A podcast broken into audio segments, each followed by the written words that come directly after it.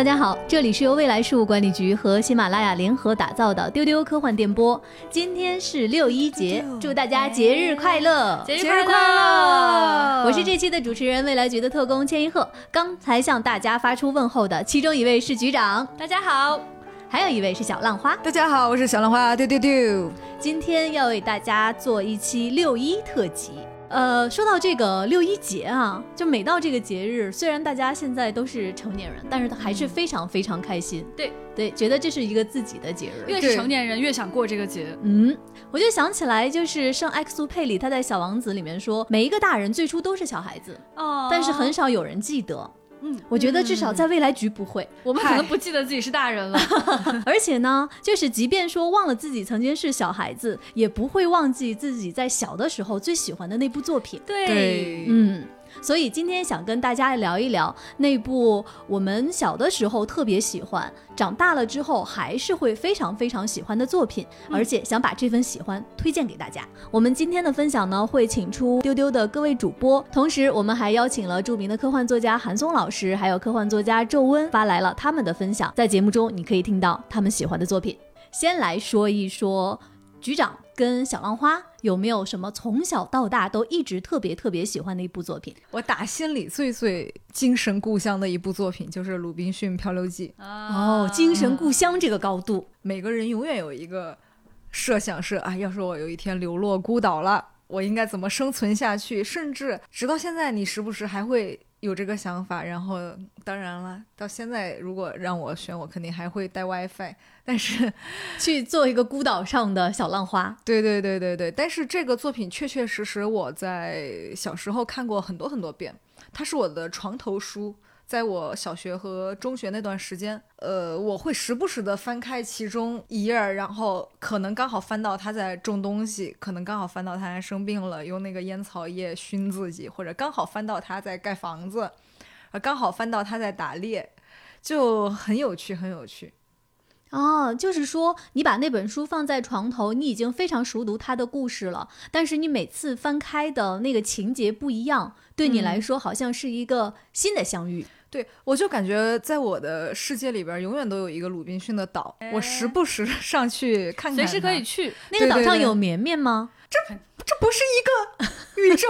突然对问的手噔噔噔噔噔，好像有点那个意思哈。对对对对对，就是他永远在那里，即使现在他我不会再去反复的看这个作品了，但是他给我带来的那种就是精神老家、快乐老家的感觉，是很多东西无法取代的。那你觉得为什么要推给六一节的小朋友呢？我小时候看啊，我觉得里边很多东西都让我觉得很开心。就是这个岛是一个原生态的岛，首先我要先收集我的生存物资，然后接下来我要想，我如果要在一个荒岛上生活很久很久，我要先干嘛啊？我就开始种东西，我开始做房子，因为它它开始是睡在树上的嘛，吃也是吃一些野果啊什么的，但后来就开始有种田了。然后，因为我我小时候住那个小区的院子里边也有很多大的树。那个时候我的理想就是，等我长大了，我要拥有一座在这个院子里的木头房子，就盖在这些树中间。好具体，就是甚至这个房子有多大，它是木板的，然后里边哪儿放床，哪儿放电视，没有多余的奢华的配套。但是那个是我小时候的一个很确切的梦想。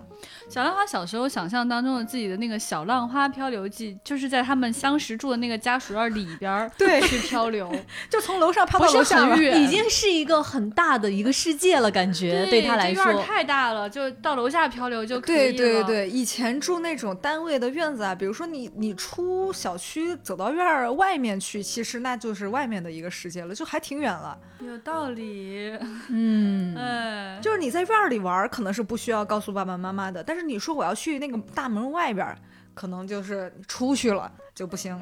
你说的这个很像你是《指环王》里的 Sam 哦，我再走一步就离开家了。是的，再走一步就上马路上了。就是走过的、去过的最远的地方了。我没想到他讲《鲁滨逊漂流记》，结果他漂流的梦想是在家属院里边，那棵树下面，我就很意外，我以为他是有一个远航的梦想。对，但是也会幻想说，也许有一天出远门，突然就流落了，就无法控制着自己的那个人生走向了。突然给你扔到个什么山窝窝里，扔到一个什么岛上，那我就要怎么样呢？我也要开始种田，我要开始建房子，快乐生活。好的，所以，那你从小到现在，你掌握这些种田和建房子的技能了吗？我没有 果然，小浪花分享他小的时候这个阅读的经历啊，其实跟我想给大家分享的有点像，就好像你是在分享你小时候看的那本书，但其实好像回忆的是童年的时候读那本书的时光。哎，是这样感觉。，对我在拿到我们这一次的这个话题的时候，我第一反应想到的是希腊神话。嗯，在我很小很小的时候，家里给我买了一本希腊神话的连环画，然哦，后那本书还是非常非常厚的，我记得非常清楚。有多小？呃，我觉得应该是二三年级的时候，哦，就是还只能看连环画的那个时候。嗯呃，那本书非常厚，而且是那种很硬的纸张和书的那个书皮，就好像感觉这个书就是大人读的书。里面的故事，我当时记得啊，好像是我从来都没有阅读过的那种故事的体验，和家里和我给我从小讲的那些故事完全不一样。嗯所以说，当时这本希腊神话对我来说印象非常非常深。呃，我到现在还能想起，就是这本连环画里的一些非常著名的画面。嗯，就比如说火神劈开了宙斯的头，里面跳出了雅典娜，这个是就是希腊神话里面关于雅典娜诞生非常非常著名的一个桥段。就小朋友看到 P 开头里面有一个人这种画面，应该都会记得印象特别深刻。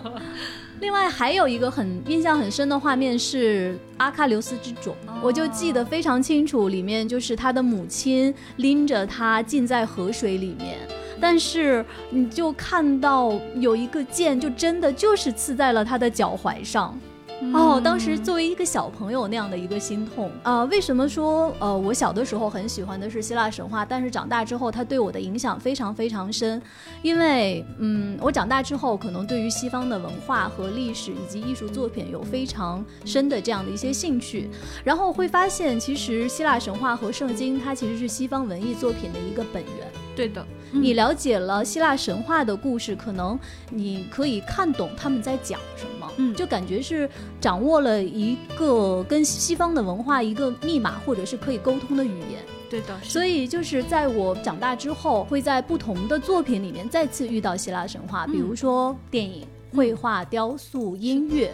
这些很多的艺术作品，我再去看的时候，会发现我小的时候那个有兴趣的事情，它随着我的成长，它一直在延展。就是这种感觉非常非常奇妙，而且还有一种很奇妙，就是它会在我很多的生命阶段，在跟我很意外的相遇。对就是比如说，在我出去旅行的时候，在佛罗伦萨的广场，我看到那个手持美杜莎头的、穿着飞鞋的少年珀尔修斯，哦，那种感觉就是，好像小的时候看到的东西再找过来。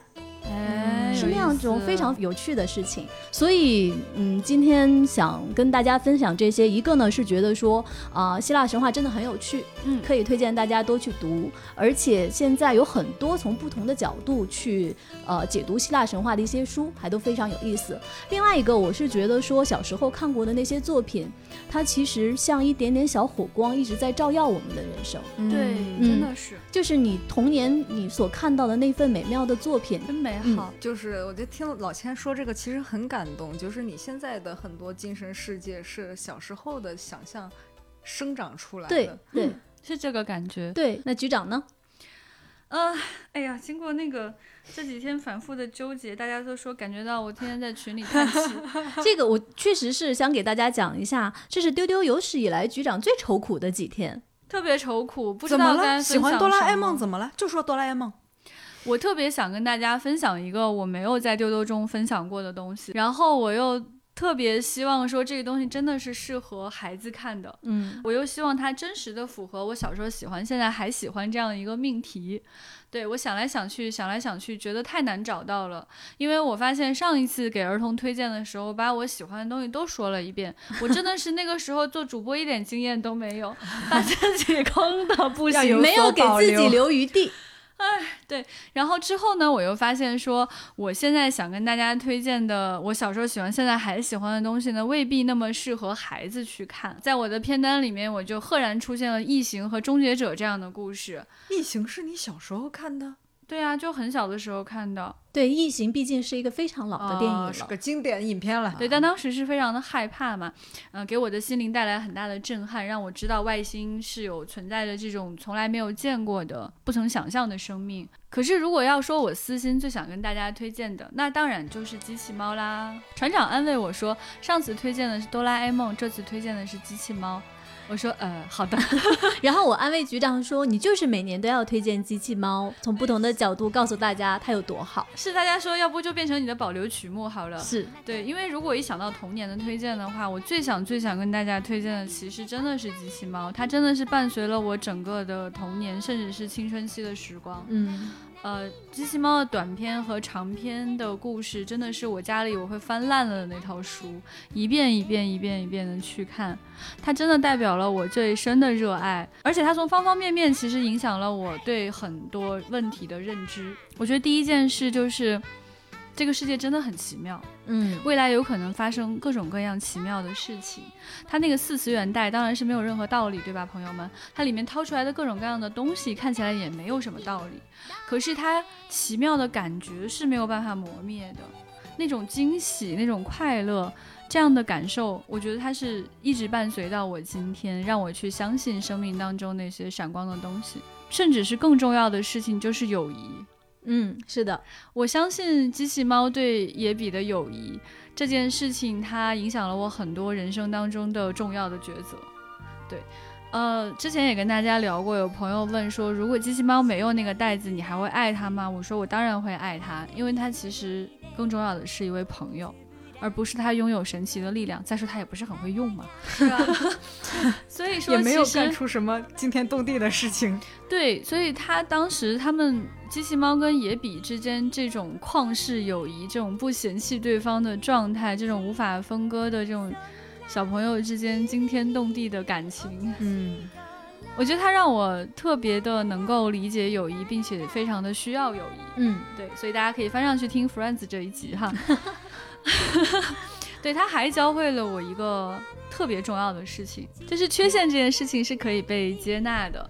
就野比确实是一个充满缺点、几乎没有什么优点的一个人，但机器猫就能发现它身上的闪光点，它会翻花绳，而且还会射击。对于机器猫这只猫来说的话，其实它是一个。呃，生产线上出了问题的机器人，嗯嗯，它的耳朵被老鼠咬掉了，然后它身上本来应该是金灿灿的金色，但是因为下雨各方面生锈什么各种各样的原因，它在生产线上就坏了，它变成了金色之下的那那层蓝颜色。呃，可能因为电路板的原因吧，他脑子可能也没有其他的这种猫型家用机器人 好用，所以他每次掏出来东西了之后，结果总是不那么的理想。然后他还曾经因为是被废弃的机器人上过一个培训学校，这些其实被废弃的机器人也会有人买，也能去别的人家里面去服务。但是就是这样的一个不完美的被废弃的机器人，它为我的整个童年，包括青春期，提供了最棒的友谊。所以我觉得缺陷这件事情也是很美好的，能够接纳彼此的缺陷，才是真正的朋友关系。嗯到了后来看到罗琳阿姨去写这一点的时候，就产生了更加高度的认同。可能对于不同的人的童年阶段不一样的时候，他被翻译过来的名字是不一样的。他对我来说，永恒的都是那个蓝色的、胖乎乎的，不太行，但是对你的感情绝对的真挚、不离不弃的朋友。嗯啊，好感动啊！因为我跟局长我们是同一时代的，所以局长嗯刚才说到机器猫和野比，我就又想到了我小时候看机器猫连环画的那些时光。是的，嗯特别喜欢。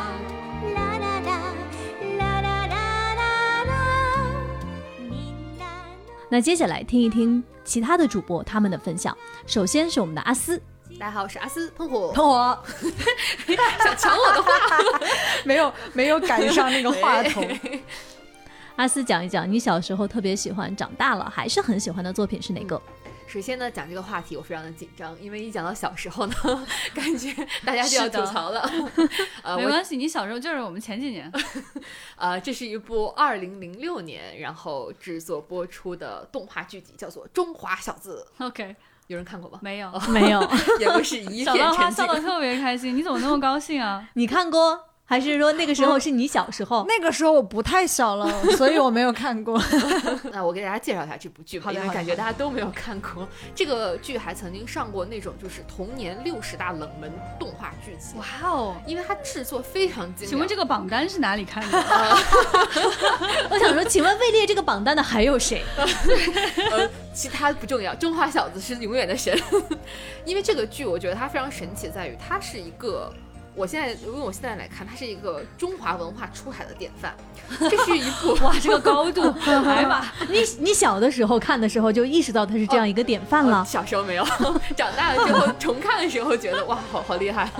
它是一个呃由法国投资，然后中国有和法国联合制作的一部动画片。哦然后它是一个集合武侠、仙侠、魔幻、神话元素相融合的一部动画剧集。How？，然后这部剧集，我开始好奇了起来。对，这部剧集讲述的呢是少林寺的三名俗家少年弟子，在师从于少林寺的大方丈斩妖除魔、大战魔头黑狐王的故事。谁？黑狐王，黑狐王是谁？少林寺少林寺还有这个业务是？黑胡椒那种黑胡呃，吗？是黑狐狸，黑狐狸，狐狸黑狐王。哦，这是个原创的，原创的。对对对，哦原创大反派他长得其实有点像达克赛德，达克赛德啊，那真的是很黑呢。然后这部剧故事就是讲这三个小孩儿被少林寺的方丈给救了，然后他们就在少林寺开始学习武艺，因为他们都非常的想呃学习武术。然后这个时候，这个黑狐王这个大反派来了，于是他们就智斗黑狐王和黑狐王下面的一众小走狗们。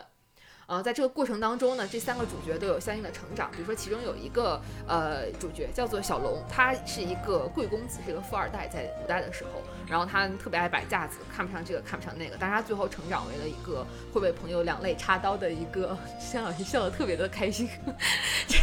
肖老师很慈祥的在笑。他成长为了为一个真正的男子汉。然后里面还有一个我非常喜爱的女性角色，叫做花小兰。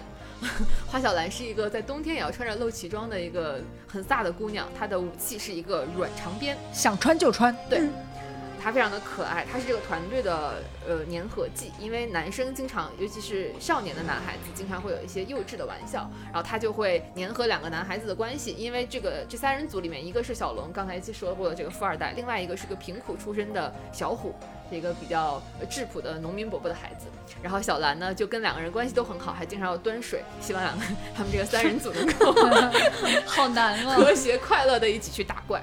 嗯、这个我想到，就是如果用前两天半半发的那条微博，麦格教授问怎么又是你们仨，又是你们仨，阿斯你就应该投稿你的中华小子。哦，对，就是三人组真的是很稳定的一个这个剧作关系，感觉、嗯有意嗯思。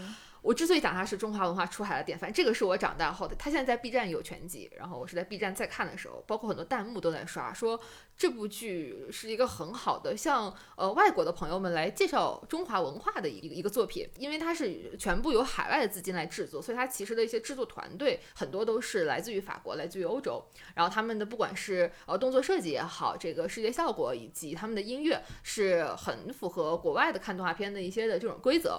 然后另外一开始的时候，法国团队也有参与动画的这个故事的创作，比如他们一开始的时候让和尚写字拿的都是鹅毛笔。然后中国团队说、呃 这个不对不对，我要给你们讲一讲我们中华文化里，对对对，是要用什么样的。然后所以呃，在这个双方团队最后的磨合的过程中，就出现了我们现在这个它的故事的内核是，你看有少林寺，有我们中华的这些呃传统文化当中，包括一些神话，像刑天啊这些古代的一些角色，然后同时又有着国外的可能更工业化的、更精细的这种制作。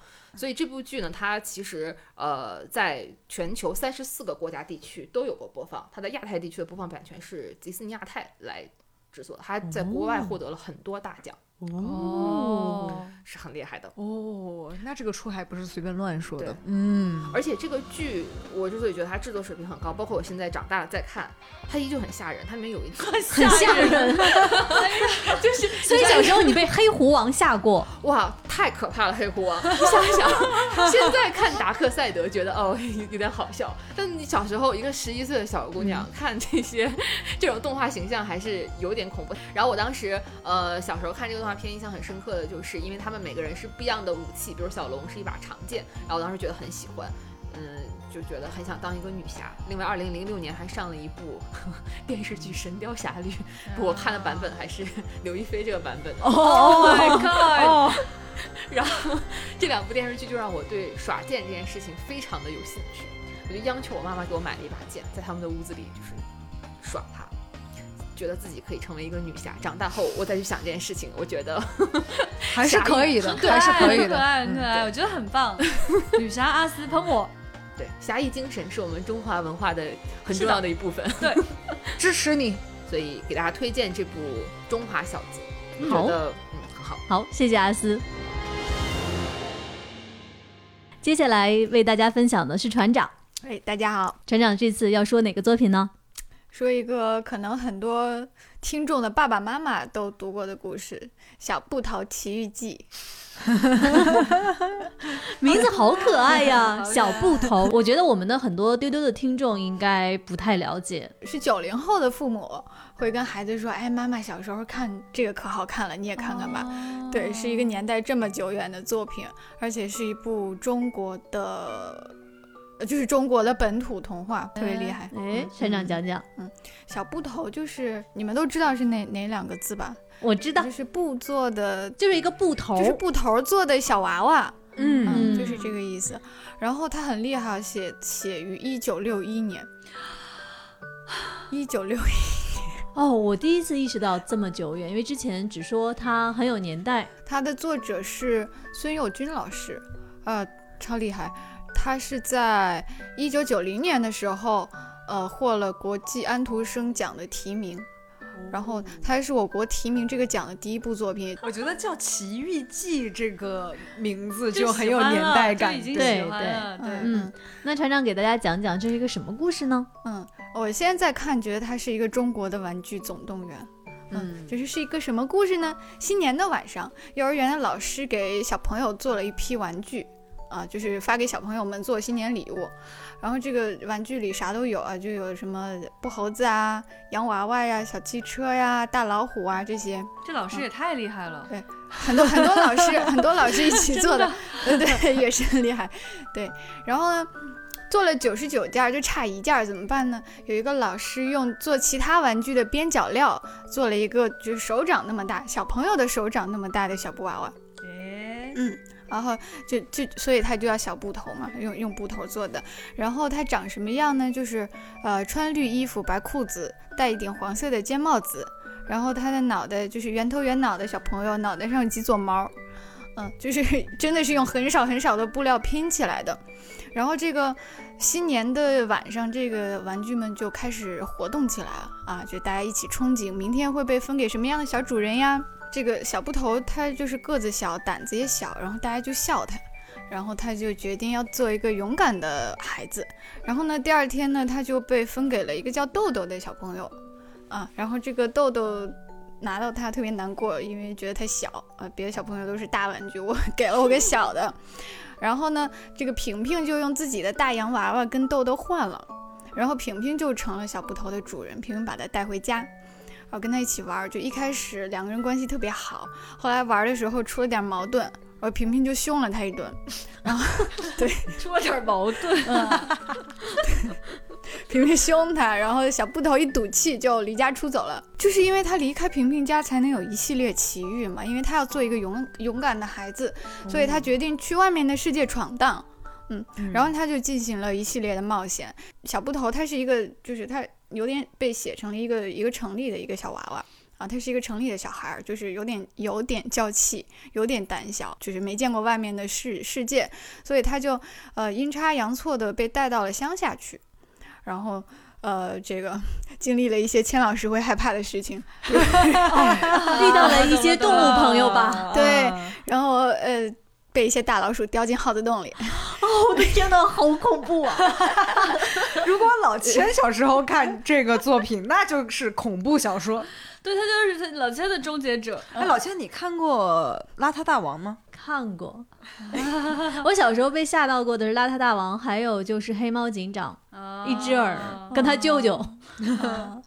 那个时候的故事就是有很多关于就各种老鼠，对，啊，像被掉进洞里，然后又被小孩子绑在风筝上飞，然后掉下去了，又埋在雪地里，太惨了吧！啊，就是经历了各种波折，然后最后被幼儿园的其他玩具给救了。哎呦，哎，就是给遇到了，在外面遇到了，然后这些这些玩具就是当初欺负他、笑话他胆小的那些啊，就布猴子啊、小老虎啊，把他给救了。然后他们就发现自己来到了一个乡下的小朋友家里，然后就遇到了平平。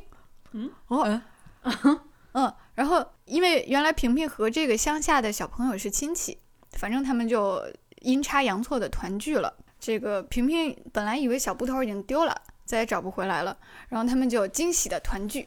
啊，把他带回家里，然后小布头经过这一番冒险，就成为了一个勇敢坚强的小布娃娃，还是一个这样的故事。那平平后来对小布头好吗？他们俩还闹矛盾吗？就和好了呀。这小布头跟平平和好了。对，就是他为什么跟平平吵架呢？就是平平要要他爱惜粮食，他不，啊，他就是 他不，就是他故意跳到平平的饭碗里。然后把那个饭撒了一地，平平说你这样不好。小布头说我就撒了你几粒米，怎么了？他理解不了。然后到了乡下以后，他遇到了很多人，然后听到了这些人的故事。比如有一个我印象很深刻的就是，他认识了一个大铁勺，呃，那个他管这个大勺子叫伯伯。大铁大铁 勺就是做饭的 那个，就是做饭的时候的 勺子。然后这个大铁勺伯伯呢，就跟他讲，啊，他当年的主人是一个穷苦人。啊，就带着他去讨饭，讨不来只能煮野菜汤，就是日子很苦。后来跟它的主人失散了，那么现在过上了好日子。虽然每天装的都是米粥和肉，但是它很想念当时的主人。啊，为什么听了这么想哭？对，然后这些故事本身就很感动，然后给小布头说的呜呜哭。然后，然后他就深刻明白了，哦，我确实不应该浪费粮食。平平说的对，他有很多打破了性别印象的描写，在当时的那个年代，因为他写平平是个女孩子，但是有很多男孩子的玩具，而且他很勇敢，就比所有的小小朋友都勇敢。反而呢，豆豆是个男孩子，但是他就很胆小，又又又爱哭。我印象很深刻的有一段是平平他爸爸是一个那个。就类似于工程师那样的，他就很鼓励平平以后做一个最棒的火车司机哦，酷！平平的梦想是做火车司机哦，对，而且呢，就是在那个新年夜里，这个玩具们他们被呃，就是他们一起商量想要分配到什么样的主人手里，他们就有了一场男孩子好还是女孩子好的争论，好可爱哦！男孩好，女孩好，好不好？好不好？就这种，对，就是这样，小朋友之间的吵吵架，就是大家争得面红耳赤，但是没有结果，因为因为大家发现男孩子和女孩子都有优缺点，所以其实没有吵出来，就大家就是菜鸡互啄的那种 嘴炮，就是都没有吵出来，对，然后。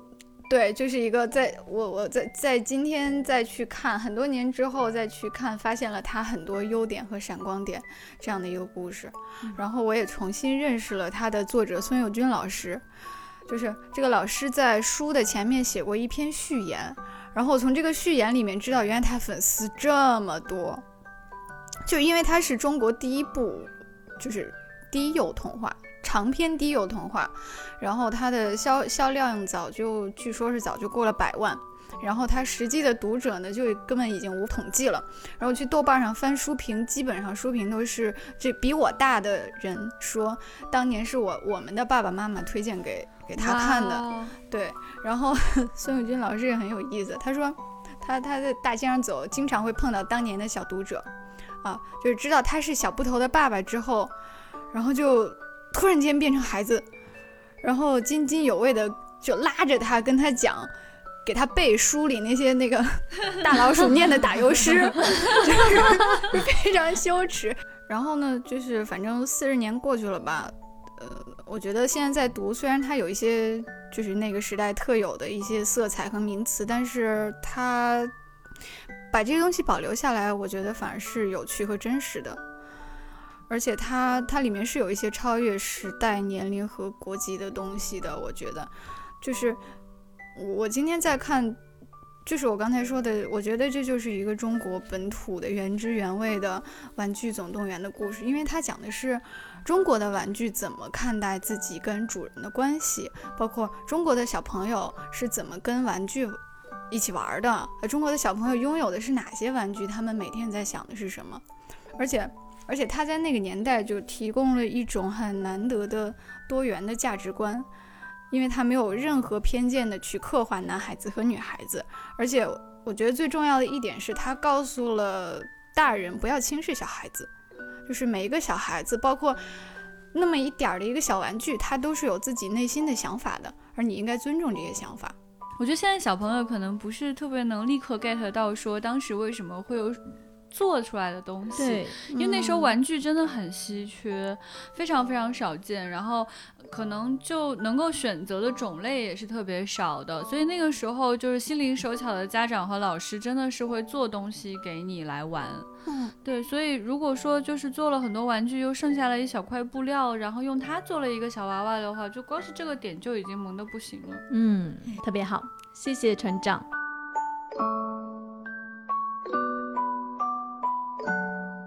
接下来是我们的思敏。Hello，大家好，我是思敏。思敏之前给大家讲了《指环王》，那我想知道《指环王》是你小时候看的吗？今天要推荐《指环王》吗？呃，并不，我今天要推荐的是另外一部影片，但是其实它跟《指环王》有点，我觉得有点相似。哎，嗯，哎，这一部影片呢，就是《潘神的迷宫》，是二零零六年的一部电影作品。德尔托罗的。对啊，我很喜欢这个作品。呃，我想推荐这部作品是小时候看这部作品最深的一个感触，就是觉得女主好漂亮。是那小姑娘吗？对，就是嗯呃，女主她是父亲已经过世了，然后她母亲怀着她的弟弟，然后跟着，呃，带着就是女主一直去投靠一个军营里面的一个军官，然后在这个过程中，突然她就被被被告知说你是。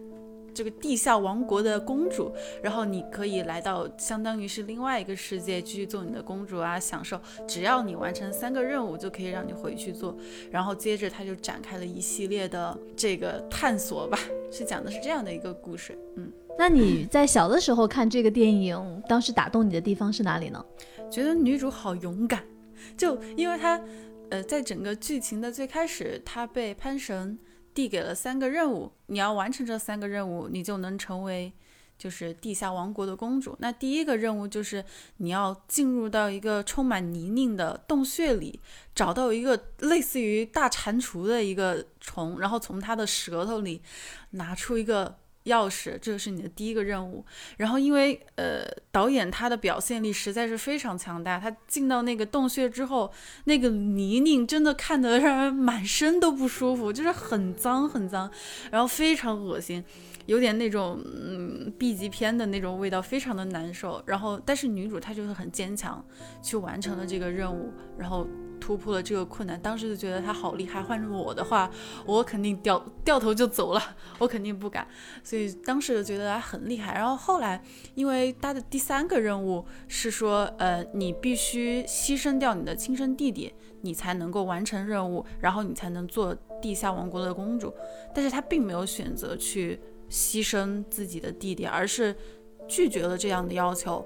当时我觉得这样这这种决定也是很不容易的，也是很艰难的，所以我就觉得他好勇敢，也很善良，非常喜欢他。但是小时候更多的是感觉把这部片子当呃魔幻冒险的那种故事，像是《爱丽丝梦游仙境》那种故事一样。凡是到战争的部分，其实自己都是不敢看的，就是蒙着眼睛看。所以其实思敏，你说这个片子，我其实挺意外的。我觉得它。你当时小的时候看没有被吓到吗？我全部被吓到的都是这种战争环节，我想给大家补充一下背景信息。思敏说到的战争环节，它其实说的是西班牙的内战，是在二十世纪初，当时西班牙它自己国内的一段历史。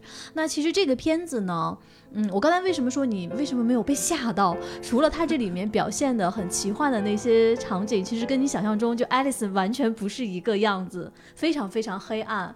另外，其实这个片子是一个政治的隐喻，是的有很多在里面，因为它这里面就是刚才思敏讲到，他的妈妈带他去投靠的这个其实是他的继父，嗯是的，他其实是一个军人。所以说我在看这个片子，不管是他对于现实的表现和对奇幻的表现，嗯，心里的阴影还挺挺大的，尤其是那个怪物出现的时候。而且你刚才说到，就是这个片子《潘神的迷宫》，其实潘神就是我，我今天也说到希腊神话里面，他其实是牧神，啊他就是半人半羊的那个嗯是神。的，是的，嗯那个造嗯型非常的令人印象深刻。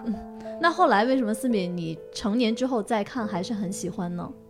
因为长长大之后就更加能够理解战争的残酷，比如说，嗯、他们在整个的电影里面有一个反抗军的这样一个组织，他们在一次作战中损失非常惨重，然后很多人都受伤了，其中一个人他他的腿一条腿在战争中坏死了，然后医生就要把他的腿给锯掉，不然他那条腿就。整个的会腐烂掉，然后那个场景其实小时候我是一直不敢看的，我就蒙着眼睛就跳过了。但是长大以后有这个勇气去看了之后，我才能体会到战争对每一个人的那种致命的伤害和打击。嗯，对童话和战争其实是两个我们听起来相差感很强的这么两个元素，把它结合起来，更让人感觉到这个战争的残酷。因为小时候其实是不懂这些的。是，对其实思敏你说这些让我想到，呃，我看过就是吉尔莫·德尔托罗他关于这个片子的一个采访，嗯，就是讲他为什么会把一个好像神话中走出来的一个故事拍得这么黑暗和血腥，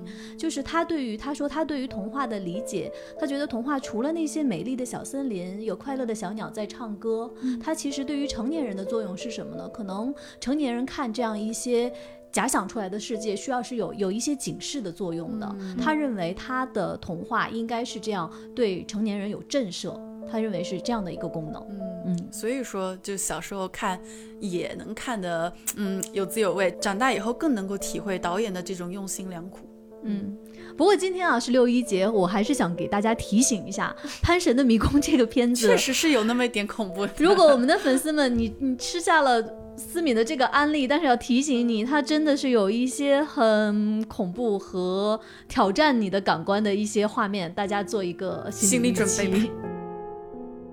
接下来要给大家分享的是我们的文丽。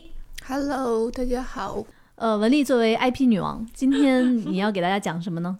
呃，我去年儿童节的时候推荐的是长袜子皮皮，今年我要推荐另外一个动画片叫希尔达。我本来看完了之后觉得很喜欢，但是我后来翻了这个书，我才发现了为什么我这么喜欢。原来那个书封上赫然写着“长袜子皮皮之后最棒的女孩角色 一脉相承，一脉相承。进阶版长袜子皮”，皮居是吗？然和今我去年，的推荐扣上了。请展开讲讲。哦，就是我推荐这个动画片叫《希尔达 Hilda》，它是奈飞出的动画片，现在有两季，然后每集只有二十多分钟，画风非常可爱，是那种很轻松、很治愈的。然后觉得大家如果想要看轻松一点的、happy 一点的东西，可以去看一下。哦，我推荐它的原因是它是我最喜欢的那种剧情类型，就是勇敢的小女孩去冒险的剧情。然后它是有呃改编自英国的同名漫画，作者叫卢克皮尔森。呃，Hilda 是一个蓝色头发的小女孩，就是皮皮鲁达是橙色的，然后 Hilda 是蓝发小女孩。就是这两个小姑娘坐在一起，从发色上看挺热闹的。对对对她是一个蓝头发的小女孩，然后是小学生的年纪，喜欢冒险。然后她的世界里面是有精灵。然后巨石怪，然后女巫、木头人，各种奇幻的生物，就是每一集是会有一个小的故事这样子。然后我我其实我看第一季的时候，我觉得剧情可能有点幼稚，但是我看第二季的时候就觉得精彩很多，还是十分推荐的。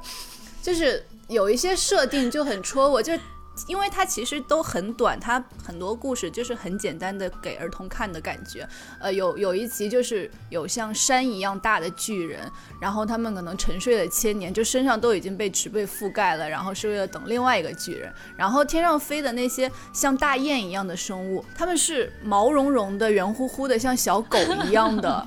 然后它它是成群迁徙的，然后有的时候飞到撞在一起了，掉在地上就咚咚的那种感觉，就哇好可爱。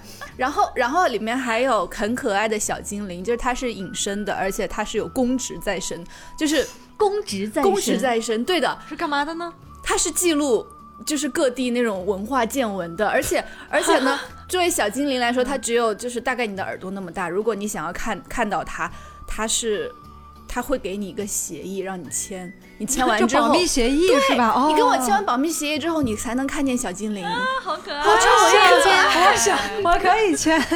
对，然后还有还有别的设定，就是呃，Hilda 的小宠物小伙伴是。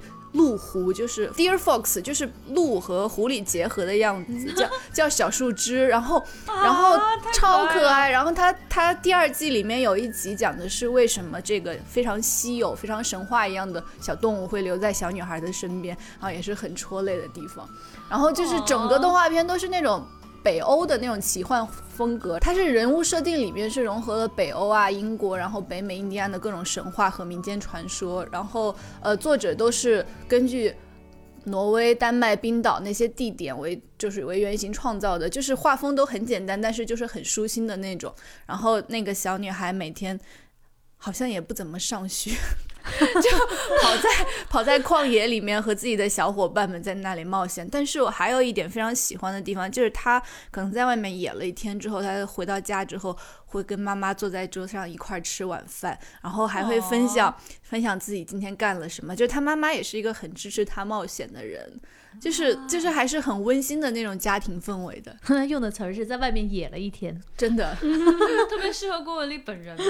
对这种小女孩去冒险的情节就非常戳我。然后我看有书评说的特别对，就是说 Hilda 的世界虽然危机四伏，但是非常绚丽多彩，是每一个小孩都会向往的地方。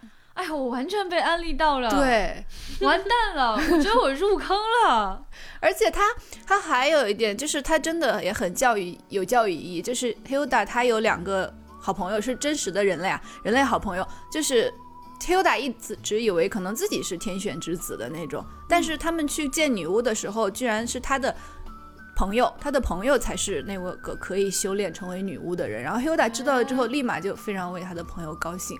然后另外一个好朋友，另外一个好朋友是一个小男孩，那个小男孩是一个非常胆小的小男孩，然后他再次出现了胆小的小男孩，胆小的 小男孩，就是可能黑欧达他们冒险什么，他自己有会有点怕，不太敢去。然后黑欧达和另外一个小朋友就说：“啊，好吧，那我们就换个方式玩。”但是小男孩就一直觉得说：“我可能拖了我朋友们的后腿，我要变得勇敢。”然后呢，他在某一集中，他他就是许愿让自己变得勇敢，结果他就变成了一个生死都不怕的人，但是 他却失去了他原来的那种善良。然后黑欧达和他的朋友就觉得说。我们喜欢的是本来的你，你不需要为了我们做出改变。对，就是不要故作坚强，对对对不要就是一定要勇敢。你你你害怕，你胆小，你很可爱，这就是你了，对，就是讲的每个地方我都觉得非常的 很感人。特别棒。不愧是皮皮录的，我想看这个，在哪里看？奈飞、B 站都可以看。就是这个动画现在出了两季，第一季是二零一八年播出，第二季是二零二零年播出。然后 Hilda 的配音是《全游》里面的小熊女爵，是那个、哦我好喜欢是那那声音饰演熊岛莱安娜的那个小演员。就是特别特别坚定的一个小朋友的声音，对特别酷，酷。嗯，我觉得儿童节可以看这些轻松的、天真的，东西好。可爱。嗯，好的，谢尔达，我们记住了。来听听小静有什么分享？我小时候很喜欢，然后长大也很喜欢的一个作品是《龙猫》。啊哎，不意外，小静说这个，对，但是我小时候没有看过龙猫。龙猫我第一次看可能应该是小学高学年，啊，好幸运哦！应应该是那种买的那种 VCD 啊还是什么东西，天啦，偶然看到的。我第一个看到的宫崎骏的作品是那个《天空之城》，然后第二个就是《龙猫》，然后二零一八年底的时候，《龙猫》就是呃在中国的那个电影院大屏幕上映了，然后我就买了票去看。其实我去的时候没有抱很高的期待，因为我就从小到大看这个动画片看了太多遍了。而且它又是一个很简单的一个手绘的一个动画，我就是纯粹抱着大屏幕上看重温一遍的那种感受，就我没有觉得它会给我带来什么新鲜的感动，因为技术并不能够赋予它更多的东西，当时是这样觉得的。但是我在大屏幕里看完这个电影的时候，就整个是一种非常非常感动的一个感觉。就小时候看龙猫的时候，你会更多的是被那个龙猫所吸引，嗯，就是他举个伞，然后在那个路灯底下，然后然后还有包括那个他带着呃两个小朋友，让树木发芽，让种子很快速的就长成那个大树，然后举着他们的伞，然后就一起飞到树上，还吹那个是海螺还是什么东西，嗯嗯，我当时就觉得很神奇，小时候就很神奇，就觉得这这个部分特别喜欢。然后长大我在那个电影院里看的时候，我就更多的看到他们的那种亲情，就是父亲和母亲在其中扮演的一些角色。嗯，然后我就注意到，其实他们飞到外面去的时候，一阵风吹过来，爸爸正在那里伏案写东西，他就往外看了一眼，然后露出微笑，然后接着又开始继续他的工作。你就觉得好像他们之所以能那么快乐，是因为有他爸爸妈妈的这种很温柔的这种守护。大屏幕看的时候，就是宫崎骏动画的那种。呃，细致的笔触，你就能够看得更清楚啊！整个是一种新鲜的感动吧，就完全不一样，确实远远高于我的期待。然后前两天，也就是五月二十几号、二十四号还是二十五号，呃，那个吉卜力工作室的官方推特发了一张照片，就是说他们的描线机坏掉了。我还去查了这个东西是什么，就是它的英语叫 trace machine。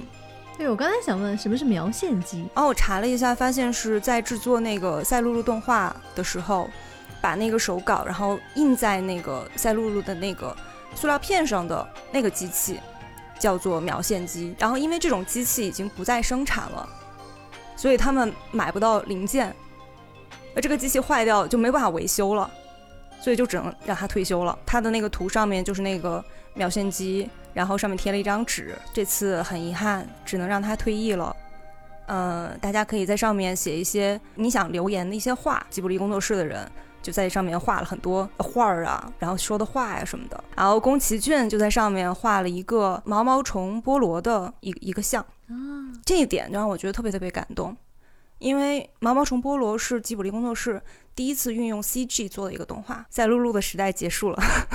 然后宫崎骏去拥抱了新的变化、新的技术，他用 CG，然后花了很长的时间做了十分钟的这个叫做《毛毛虫菠萝》的一个动画，呃，然后现在是只在吉卜力的那个美术馆是能够看到的。就是那个宫崎骏之前也说过，就说其实就算是硬件没有问题，他们也很难再去找到能够有体力、有技术。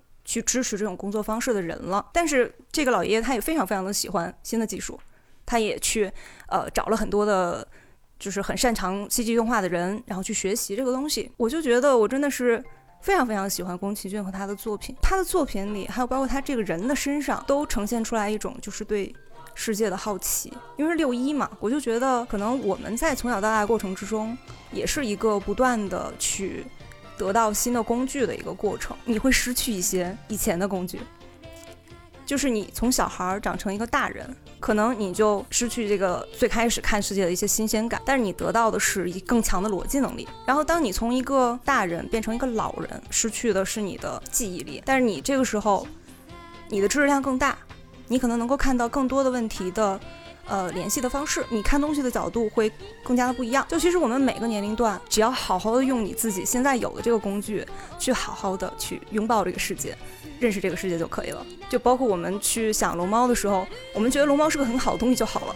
就不用非常遗憾说以后再也不会有这样的作品了。哎呀，被感动到了。这个是我听到的小静的分享最动情的一次。对是对对，真的是嗯讲了很多，就是联系到这个时代的变迁的幕后的故事。这就是长大呀。好的，谢谢小静。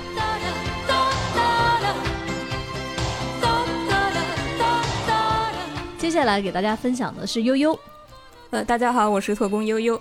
悠悠啊，经常说他虽然年纪不大，但是他身体里住着一个老灵魂。所以我想知道悠悠想给大家推荐什么呢？这次想给大家推荐一个比较古早的科幻小说，叫做《小灵通漫游未来》。哎呀，我的天！哎呀，我的天，哎呀，我的天！没有想到这部作品出现在悠悠这里了。对，有人推荐我是不意外的，没想到是悠悠。嗯但是作为一个有老灵魂的悠悠来说，来给我们讲一讲。好，首先这个《小灵通漫游未来》呢，大家应该也听说过，是我国非常著名的1978年出版的一部呃科幻小说，然后作者是叶永烈先生。然后他讲了一个故事，就是非常简单，就是一个叫小灵通的记者，然后他到了未来世，然后见到了很多新奇的事物，从航天啊、医疗啊、农业啊等等等等领域无所不包。然后回到家里呢，他就把这些见闻记录了下来，可以说他是展现了一个呃乌托邦一样的未来图景。然后特别有意思的是，这个书是六十年代写的，那在当时是幻想，但是到了我我这一代人读到它的时候，里边很多东西都已经成为现实了。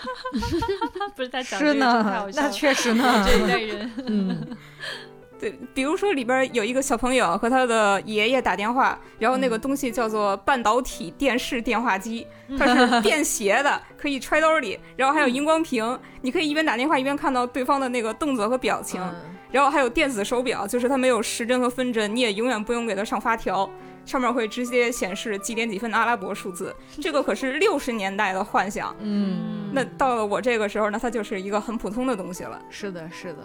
我觉得我小时候印象特别深刻的是那个西桌面一样大的西瓜，直到现在 还在期盼 这一天。大家发现了没有？李不争喜欢的还是跟耕种有关，着这个对，话题，基本上还是在农业这个范畴这。真的是非常非常热爱了。对他这个基本上是中国人一个永恒的刻在 DNA 里边的一个追求，就是吃嘛。对他们那个就就是这个关于不一样，不一样。李步生想象的不是吃这个部分，他真的是很想种出来吃的，他喜欢前面那个部分。哦，对，是的这里边他们就是参观了一个农场，对对但是那那个厂它不是农场上，它是工厂的厂。对对对，因为因为那个里边它都是就是自动化生产了，不需要你农民伯伯非常呃那个辛苦的下地去劳作。就是它这里边儿那个农场里边儿叶子有比床单儿还大的白菜，然后胳膊粗的丝瓜，然后比鸡蛋还大的那那种葡萄，然后还有就是人造粮食厂，它有生产人人呃那个人造大米，然后会把所有人都喂得饱饱的。这个事儿实呃现了，对实现了，嗯，多亏袁隆平元老和与他并肩作战的研究者们，所有中国人都能吃饱肚子，这个幻想现在已经变成现实了。嗯，对，我觉得《小灵通漫游未来》真的是小时候看了之后，长大发现哦，我们的世界确实是变成这样了，就很开心。对我觉得《小灵通漫游未来》它其实是一种很难得的科幻，嗯因为在很多的科幻作品当中，我们去想象未来的时候，往往去想象的是人与技术的冲突，嗯因为人与技术美好共存的这样的未来其实不好写。对它不是说科幻作家只喜欢矛盾，而是说更有冲突的未来是更容易写的未来。但是这种美好的未来其实是最难写的，所以这种科幻其实是非常非常稀缺的。是的，对，因为现在我们科幻已经发展的很蓬勃了嘛，像那种宏大的、深刻的命题，我们也看到很多了。所以说，我们可能现在会产生一个看法，就是说，像小灵通这种单纯的描写未来技术的科幻，它好像有点幼稚，有点局限，就是给小孩儿看的。但其实它不是这样的，因为科幻它从开始到现在，它所探讨的最主要的一个话题就是科技会如何改变人的生活，它一直就是这样的。而且说把一个美好的未来具体的展示给人们，这个其实是科幻文学独有的功能。呃，这本书刚才像刚才说的，它是一九七八年出版的嘛，然后对于当时的中国人来说，确实是太轰动了。就是他他当他让当时的普通人，他把视线从眼巴前的那点事儿投向了远方，然后人们开始展望未来的生活了。那韩松老师他曾经在怀念叶永叶永烈老师的一个文章里有一个见解，他说受小灵通影响长大长大的一代中国人走上了工作岗位之后，他是按照这本书的模式建设起了中国，也就是工程师治国。哦我觉得这事儿特别的星辰大海。你想想，为什么小灵通的幻想有那么多变成了现实？嗯，他除了叶永烈本人的远见，他是一代一代真实存在的人，他实打实的用双手让他成真的。是的，小灵通里边有一个情节，就是说这个孩子他在图书馆里边看未来式的历史，然后翻到最后面是一张白纸，里边写着这样一句话，就是说一张白纸好画最新最美的图画，这种最新的图画是靠我们劳动的双手绘制，也是要经过艰苦奋斗才能把它建设得更美丽，使我们的生活更幸福。是。我想知道悠悠是几岁看的呀？可能是也就是上幼儿园的年纪，可能四五岁的时候看的。啊，你这四五岁认这么多字儿，挺厉害的。哎，确实，我就是那种三岁识千字，五岁背唐诗的那种 人。不是你怎么还借坡下驴？悠悠，你什么时候看的《三国演义》呀？小学的时候，我我我不得不感慨一句啊，就是小灵通所描述的这种技术美好的未来，它里面其实也包含了一种文化美好，嗯。就是像我们那个时候没什么东西能看的，但是在悠悠这个时候，他很小的时候，他就有所有东西可以去选择，对他还能看星球大战》呢。就是很不一样的。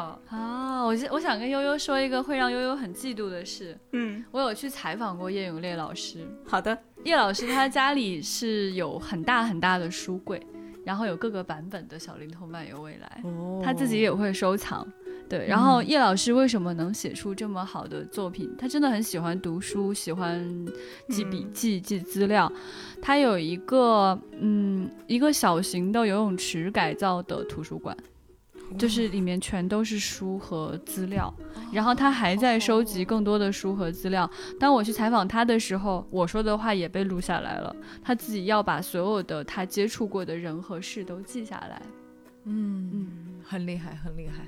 所以他真的是一个活到老学到老的人，而且是个很温暖的人。对他年纪很大了之后，还会跟老伴儿一起去全世界各地旅游。他家整面墙都是他跟老伴儿在各地旅游的合影照片，非常非常可爱。啊我觉得这也是就是喜欢科幻的人的一个共性，就是嗯你会永远保持对生活的那种热爱的态度。对，就个就我个人来说，我一直是对生活抱有一种非常坚定而且盲目的乐观的态度，就是我完全相信技术会是人类的福祉，我也相信像小灵通这样的科幻，它应该是所有人在他们童年的那个阶段所必读的。就是当他们通过科幻建立起对这种美好未来的憧憬，本质上它是培养对于大地上的生活的热爱。嗯然后这个是会融入他们的思想，然后会影响他们长大之后的人生的。嗯，说的太好了。对，就是这种对科学的积极乐观的态度，我觉得是这套书更大更重要的影响，而不仅仅是对未来的一些预测跟对对对幻想。，是的，是的，嗯是的。嗯，谢谢悠悠。好，谢谢悠悠。谢谢大家。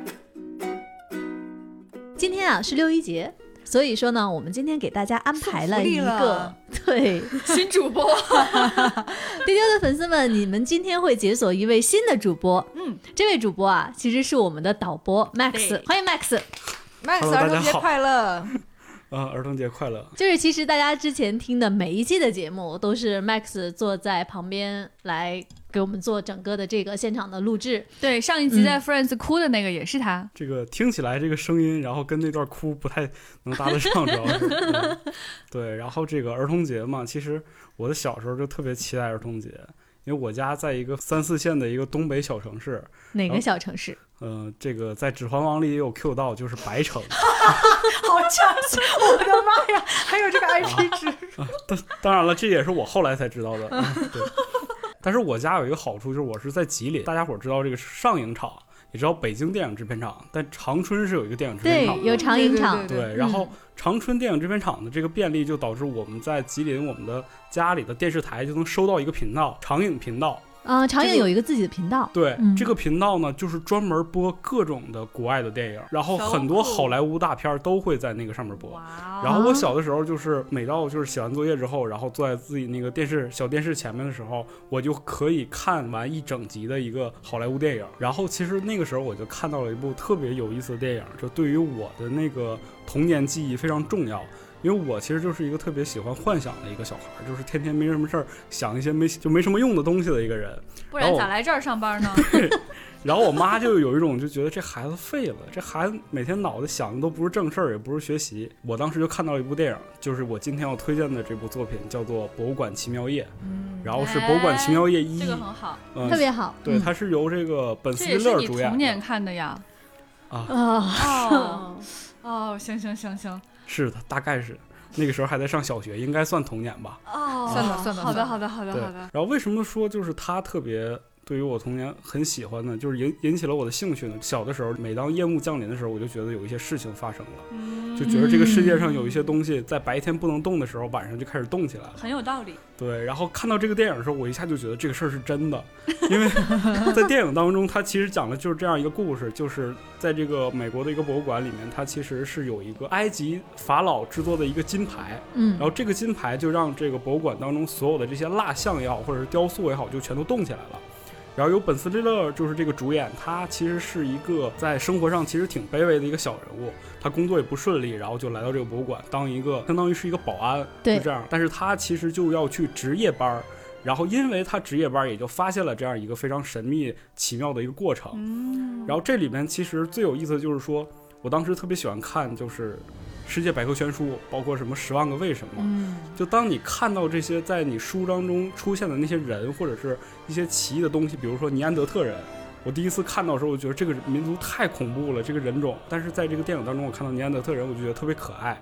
就他其实就是一个 没什么脑子，但是他也挺挺喜欢吃肉，挺喜欢就是跟别人交流的这样一个人种。包括罗斯福，他是一个对美国非常重要的总统，嗯然后他在里边也非常有那种人格魅力，你就能通过以前你是通过文字感受，但是你在看到这个电影的时候，你就发现这些人活了，他的那种人格魅力通过这种演员演出来。那个人是罗宾威廉姆斯，是的，是对他演的。我，我特别喜欢那个演员，他当时给我的那种震撼非常强。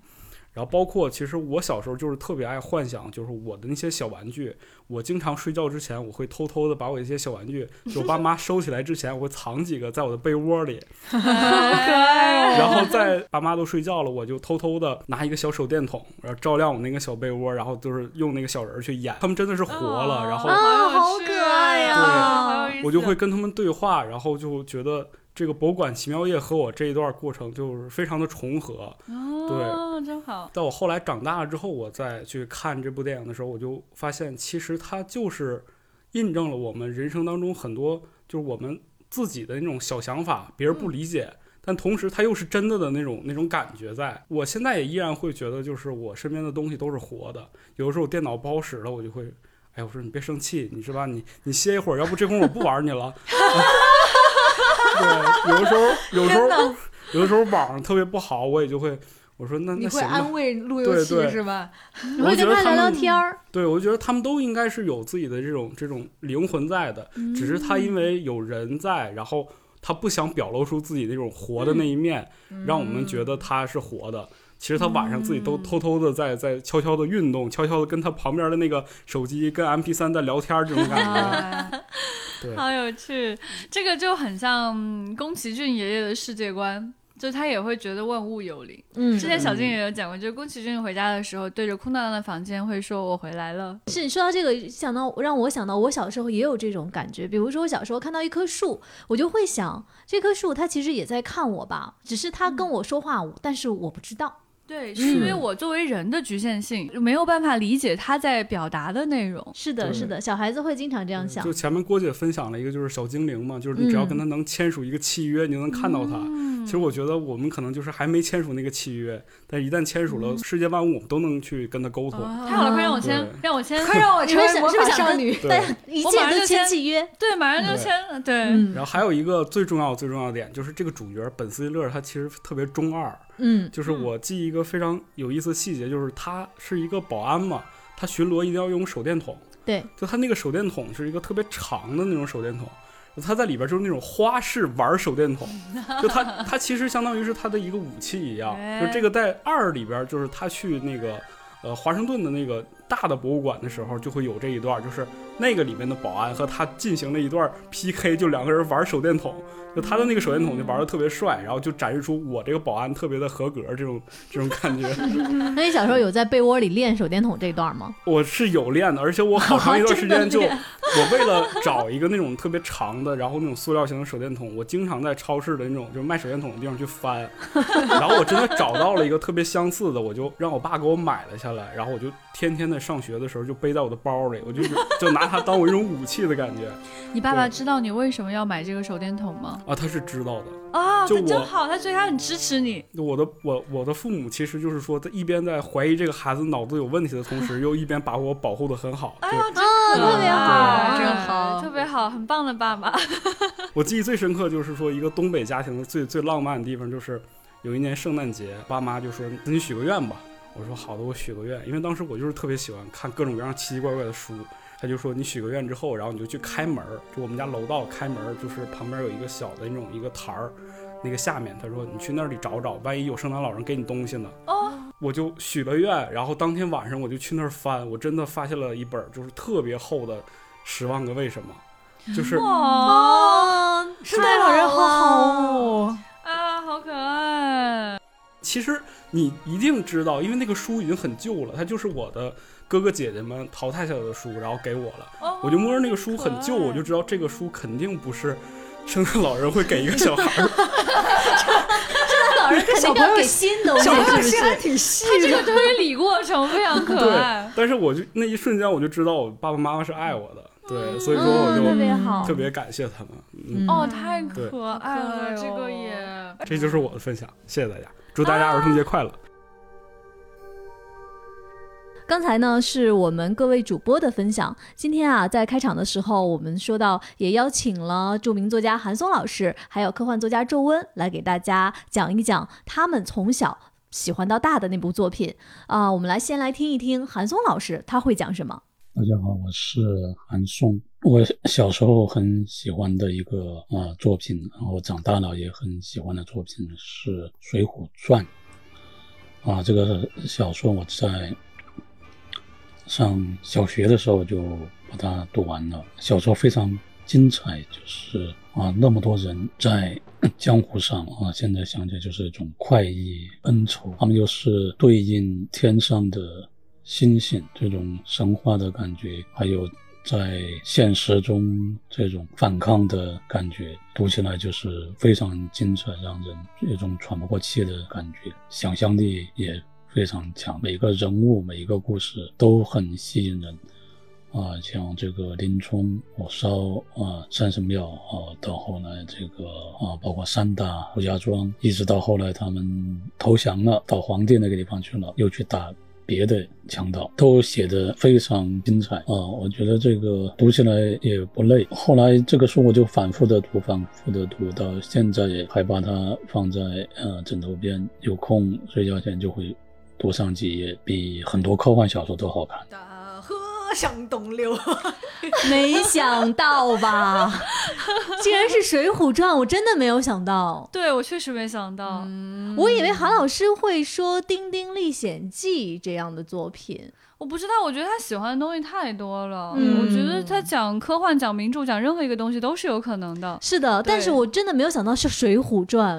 但后来想想就觉得很合理，经过他的解释之后，就觉得非常非常的合理。对，而且你会觉得韩老师的这些分享中，你感觉他还是有一些对于这种冒险啊、这种侠气的一些憧憬和向往。嗯，是哎，我记得前几年他的。视角很有意思。前几年韩老师一直说要写一个武侠小说的，你记不记得？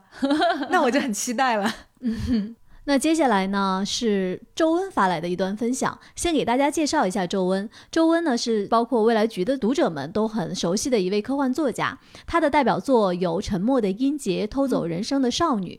那《偷走人生的少女》这篇作品呢，他在二零一九年获得了乔治·马丁创办的地球人奖。嗯，呃，另外呢，他还著有长篇《致命誓言》等等。而且周温呢有一个很重要的特点，他是学语言学的，在他的科幻小说里面，他经常用他语言学的背景来架构故事。嗯，是的，而且在他的作品当中，你是会看到非常鲜明的世界观的，他的故事也会非常的吸引人，在情感描写方面也会非常非常引人入胜。嗯，那一个语言学背景的科幻作家，他特别喜欢的、对他影响很深的作品是什么呢？我们来听一听。Hello，大家好，我是皱温。要说我小时候最喜欢的作品，那肯定是《哈利波特》。我到现在都觉得，童年能拥有《哈利波特》是一件特别幸福而且特别幸运的事情。比较有趣的是，我的第一本《哈利波特》是亲戚送的，而且是第五本《哈利波特与凤凰社》。没错，我是半路起看，前面的故事全靠脑补，竟然也看得津津有味，整本书都被我翻烂了。后来才开始慢慢借前面的故事看。在为数不多的小学回忆里，我有个场景记得非常清楚，就是我从小饭桌往学校走，边走边读刚出的《混血王子》，正好看到邓布利多死去的那一段，给我幼小的心灵留下了巨大的阴影。长大以后呢，我开始看原版书，追《神奇动物在哪里》，读《哈利波特与理性之道》，还在 B 站磕各种 CP。而且每隔几个月就会梦见自己拿着魔杖作战，总感觉自己一辈子都会喜欢这部作品。其实啊，《哈利波特》最打动我的一点就是作者对爱的阐述。其实之之前经常听人吐槽，说啥啥啥作品的结局又是什么用爱挽回了渣男，用爱拯救了宇宙，就感觉很奇怪，好像作者在偷懒，爱能解决一切事情一样。但《哈利波特》呢不一样。他把爱的力量描写得如此强大，又如此温柔，是所有角色之间不同种类的爱编织成了这个美妙的故事，让人不得不去相信爱，去播撒爱。我觉得这是对孩子一生的馈赠。而写出这样打动人心的作品，也是我一直一直在努力的方向。对了，我有时会忍不住在我的小说里埋哈利波特相关的梗，不知道有没有读者发现呢？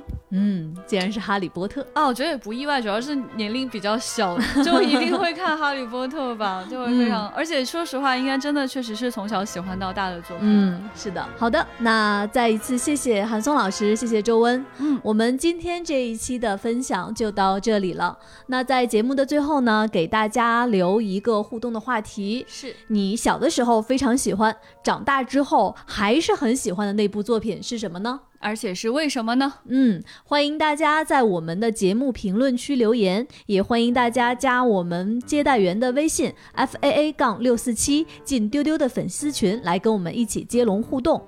同时呢，还要提醒大家，一定要订阅丢丢，订阅丢丢，多多跟我们留言互动，这样平台会把丢丢推荐给更多的听众，让更多和你一样喜欢科幻的人一起来听丢丢吧。好的，今天我们的节目就到这里了，祝大家儿童节快乐！是的，节日快乐！再一次祝大家节日快乐，拜拜！拜。丢丢丢丢丢。